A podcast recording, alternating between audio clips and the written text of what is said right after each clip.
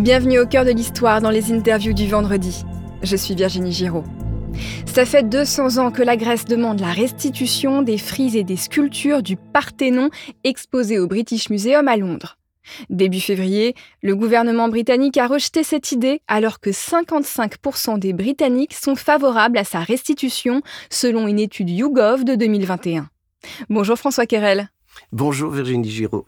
Vous êtes archéologue, spécialiste de la Grèce antique et directeur d'études en archéologie grecque à l'EPHE et à l'Université Paris Sciences et Lettres. Vous êtes aussi l'auteur du Parthénon, un monument dans l'histoire paru en 2020 aux éditions Bartilla. François Kerel, avant de revenir sur l'histoire des négociations tendues entre la Grèce et le Royaume-Uni, pouvez-vous nous rappeler ce qu'est le Parthénon et dans quel cadre il a été construit? Alors le Parthénon est un monument en marbre qui se trouve à Athènes. Ceux qui ont visité ou qui ont vu des photographies le situent parfaitement. Et de ce point de vue-là, c'est le monument de l'Athènes classique.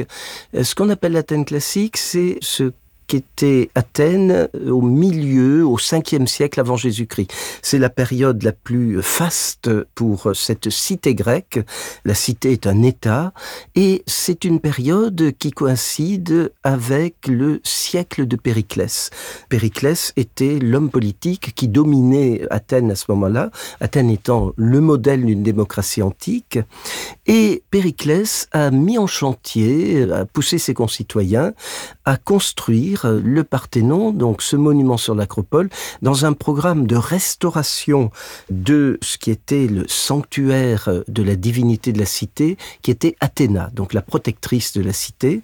Et euh, l'acropole euh, avait été dévastée euh, une trentaine d'années plus tôt, en 480, par l'ennemi perse qui avait pris Athènes et pour pas longtemps, mais avait eu le temps d'incendier complètement tous les temples et de détruire tout ce qui se dressait sur l'acropole.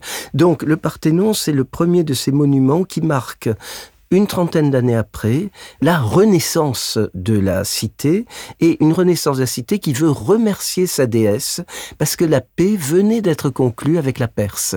Donc euh, la ville n'est plus en guerre et elle veut consacrer sa prospérité retrouvée, veut consacrer également les finances de ses alliés qui n'ont plus à être utilisés pour financer l'effort de guerre contre les Perses. Elle veut utiliser donc toute cette masse d'argent pour honorer sa divinité dans la ville même euh, sur l'acropole, donc cette citadelle qui domine la ville. C'est un très grand sculpteur d'ailleurs qui supervise le chantier, si j'ai bonne mémoire. Tout à fait. Périclès, en effet, euh, fait appel à Phidias, qui est dans euh, l'Antiquité le modèle du sculpteur. Vous voyez, c'est un petit peu l'artiste presque universel, qui est à la fois sculpteur à la tête d'un atelier. Évidemment, c'est pas lui qui va sculpter l'ensemble euh, des sculptures du Parthénon, mais il est aussi maître d'œuvre. Il suit également l'ensemble du chantier, et cela se fait en finalement un laps de temps assez réduit, puisque en une dizaine d'années le Parthénon est terminé. Il faut attendre encore six ans pour que les figures des frontons soient mises en place. Mais voyez, en une dizaine d'années, quinzaine d'années maximum, la ville arrive à reconstruire ce qui n'est pas proprement parlé le temple d'Athéna. C'est une offrande, c'est-à-dire c'est un bâtiment qui est destiné à abriter une statue colossale qui était en or et en ivoire. La fameuse statue crise éléphantine d'Athéna. Exactement. Alors crise éléphantine, tout simplement parce qu'elle était en or pour les vêtements, Chrysos, l'or, et elle était en ivoire pour les parties nues, c'est-à-dire le visage, les mains, les pieds, et elle tenait d'ailleurs dans sa main une statue plus petite qu'elle, mais qui représentait la victoire et qui était en or massif, alors que l'Athéna elle-même avait des plaques d'or qui recouvraient ses vêtements. La figure était en bois recouverte, du bois recouvert d'or. Et alors, ces fameuses frises du Parthénon, où se trouvent-elles dans le bâtiment? Qu'est-ce qu'elles représentent? Alors, ce qu'on appelle les frises du Parthénon, en fait, ce sont les sculptures du Parthénon. Il y a deux frises et les figures des frontons. Donc, il y a deux frontons, bien évidemment. Donc, à l'avant et à l'arrière du bâtiment. Voilà, qui sont ornés de figures euh, très dégagées du fond, d'ailleurs. On a presque l'impression que ce sont des statues indépendantes, vous voyez, mais qui sont posées et qui appartiennent donc visibles de loin sur les deux frontons, comme vous l'avez dit, l'arrière et l'avant, l'arrière qu'on voit en premier, et il y a deux frises frise supplémentaire, c'est-à-dire une qui est attendue dans un bâtiment qu'on appelle de style dorique, d'après la forme des colonnes, et qui se compose d'une frise où il y a des panneaux carrés, en gros, qui sont séparés les uns des autres par des rainures. Des triglyphes les rainures qu'on appelle les triglyphes. Et euh, les panneaux quadrangulaires s'appellent des métopes. Et ces métopes portent des figures sculptées en bas-relief également, deux ou trois. Ce sont quand même de grands tableaux euh, visibles en hauteur, au-dessus des colonnes, de l'extérieur. Et il y a une originalité qui ne se trouve que euh, dans le Parthénon, c'est-à-dire qu'il y a une deuxième frise, à peu près au même niveau, mais sous la colonnade, donc à l'ombre, toujours en hauteur, et qui est une frise continue, c'est-à-dire il n'y a pas d'interruption, il n'y a pas de triglyphe là.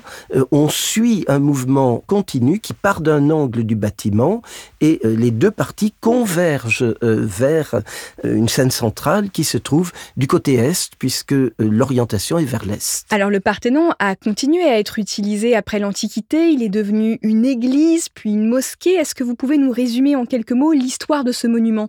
Oui, c'est un monument qui finalement était très bien conservé. Sa transformation en église puis en mosquée a permis en effet de garder les murs, de garder l'essentiel du bâtiment. Bon, quand il a été transformé en mosquée, lorsque les Turcs ont pris Athènes au milieu du XVe siècle, il a été doté d'un minaret, mais un minaret qui n'a pas endommagé le bâtiment, qui a été un ajout. Quand il a été transformé à la fin de l'Antiquité en église, il a été un petit peu modifié, c'est-à-dire qu'on a fait l'abside de l'église en ouvrant un petit peu le fronton est. Là, il y a eu euh, une adaptation. Et également, il y a eu quelques dégradations du point de vue des sculptures sur les frises, puisque les chrétiens voyaient dans certaines de ces figures des démons. Et donc, euh, certaines figures ont été martelées et ont été, euh, de ce point de vue-là, effacées. Mais disons qu'en gros, lorsque, au XVIIe siècle, le Parthénon a été vu par un ambassadeur français de Louis XIV qui était accompagné d'un dessinateur. Le monument était le mieux conservé d'Athènes peut-être et même euh, de l'ensemble des monuments classiques. Et puis en 1816, le gouvernement britannique et son musée, le British Museum, font l'acquisition de la majorité des fragments de la frise du Parthénon. François Querel, comment expliquer que ces frises sont tombées dans les mains des Britanniques?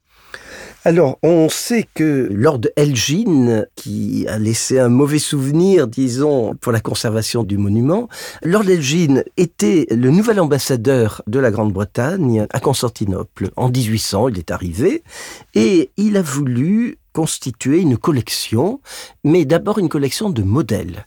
C'est-à-dire qu'il a voulu, pour ses compatriotes, et également pour l'intérêt de l'industrie des arts décoratifs anglaise, fournir des modèles qui étaient pris aux meilleures sources. Et bien évidemment, le Parthénon, de ce point de vue-là, était l'idéal qui, à cette époque où l'art néoclassique euh, était dominant, c'était vraiment le monument de référence.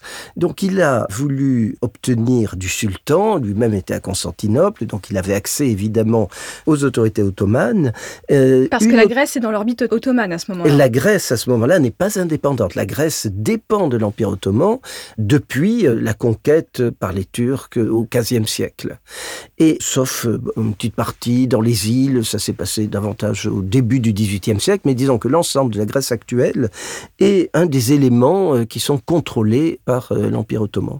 Donc l'origine intervient auprès euh, des autorités à Constantinople pour obtenir une autorisation, mais une autorisation qui consiste à permettre à ses envoyés, il avait recruté en partant pour Constantinople des Italiens notamment, une petite équipe qu'il avait envoyée à Athènes, et cette petite équipe veut dessiner et mouler, obtenir des moulages pour les envoyer en Grande-Bretagne, qui devraient servir à développer le goût pour les arts et également à permettre à l'industrie euh, d'avoir des modèles qui pourront être reproduits pour la céramique Wedgwood, etc.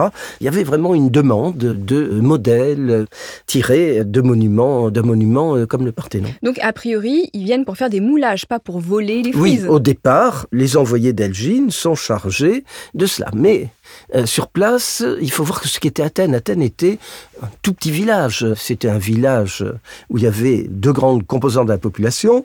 Sur l'acropole, c'était la citadelle. Elle était complètement fermée. C'était une forteresse et où se trouvait la garnison turque avec femmes et enfants. Donc euh, c'était vraiment une partie où on ne pouvait pas pénétrer sans autorisation particulière. Et en contrebas, il y avait le petit village grec peuplé essentiellement par des Grecs.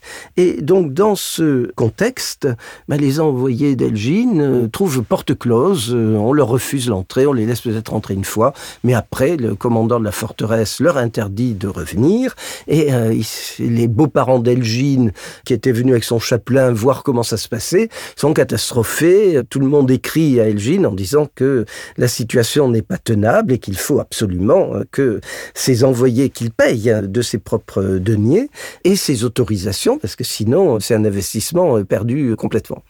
Et Elgin, avec l'aide de son chapelain qui est venu le retrouver, lui a raconté ce qui se passait, intervient dans un contexte qui est très favorable pour les Anglais. En effet, l'Empire ottoman dominait toute la partie orientale de la Méditerranée et notamment l'Égypte. Et en Égypte, il y avait eu l'expédition d'Égypte de Bonaparte qui avait entraîné un état de guerre entre la France révolutionnaire, enfin du directoire, et l'Empire ottoman.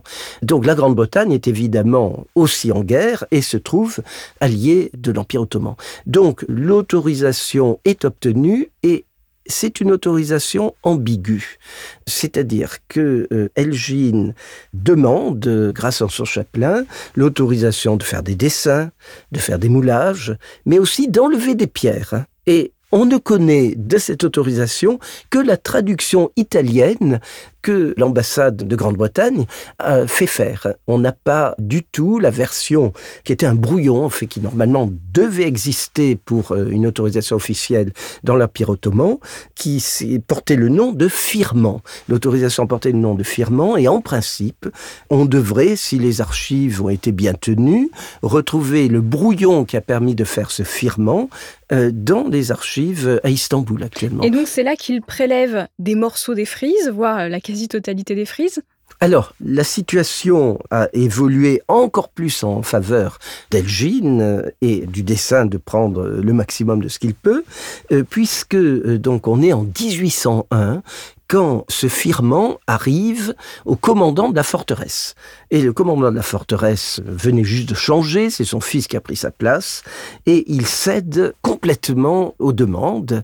Disons que l'occasion fait le larron, le chapelain, les envoyés euh, d'Elgine vont sur l'acropole, et puis il commence à se dire que ce serait quand même bien de prendre sur le monument lui-même des euh, éléments sculptés pour la collection d'Elgin. Comment elles arrivent au British Museum une fois qu'Elgin les a en sa possession? Alors, Elgin fait embarquer ses sculptures euh, bien emballées. Il s'empare aussi d'une cariatide, c'est-à-dire une statue-colonne d'un bâtiment voisin qui est à côté du Parthénon, de la tribune des cariatides. Donc il fait emballer toutes ces trouvailles, si l'on peut dire, prélevées sur des monuments, bien soigneusement, mais il a quand même une petite déception. Euh, il y a un de ces bateaux qui sombre et donc il doit financer également des plongeurs pour récupérer les morceaux. Euh, donc tout finit en transitant par Malte, par arriver en Grande-Bretagne, à Londres.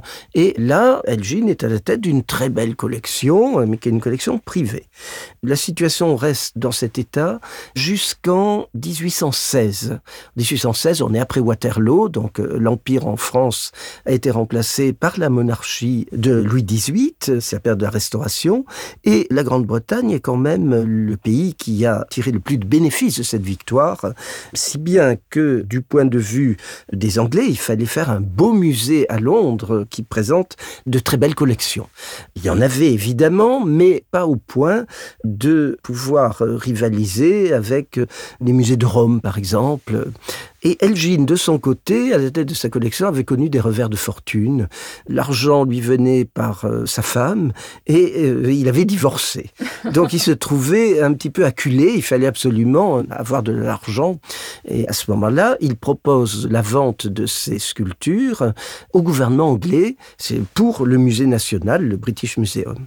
Et à Londres, on a donc au British Museum, à la suite de cette acquisition, une bonne partie, pas tout, mais une bonne partie des sculptures du Parthénon. Donc les frises, ils sont protégées, bien conservées, elles sont accessibles à un large public. Pourquoi les Grecs veulent-ils les récupérer aujourd'hui? Alors, du point de vue des Grecs, évidemment, je vous avais dit que Athènes était, euh, lorsque le Parthénon a été construit, au fait de sa puissance dans l'Antiquité.